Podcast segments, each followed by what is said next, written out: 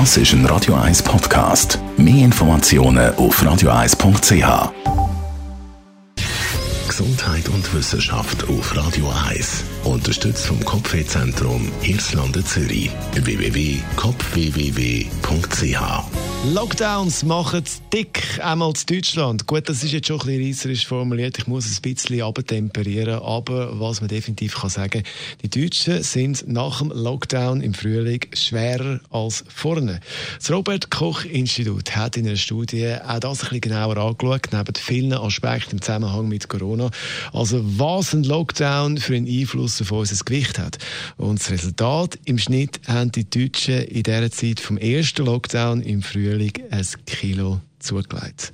Also, das kann natürlich schnell passieren. Man ist mehr die Fitnesscenter dazu, dann kocht man selber und Peng, ein Kilo schwer. Das also eine Studie vom Robert Koch Institut zum Thema Lockdown und Körpergewicht. Freitag Vormittag, da ist Radio 1 jetzt Fleetwood Mac. Das ist ein Radio 1 Podcast. Mehr Informationen auf radio1.ch.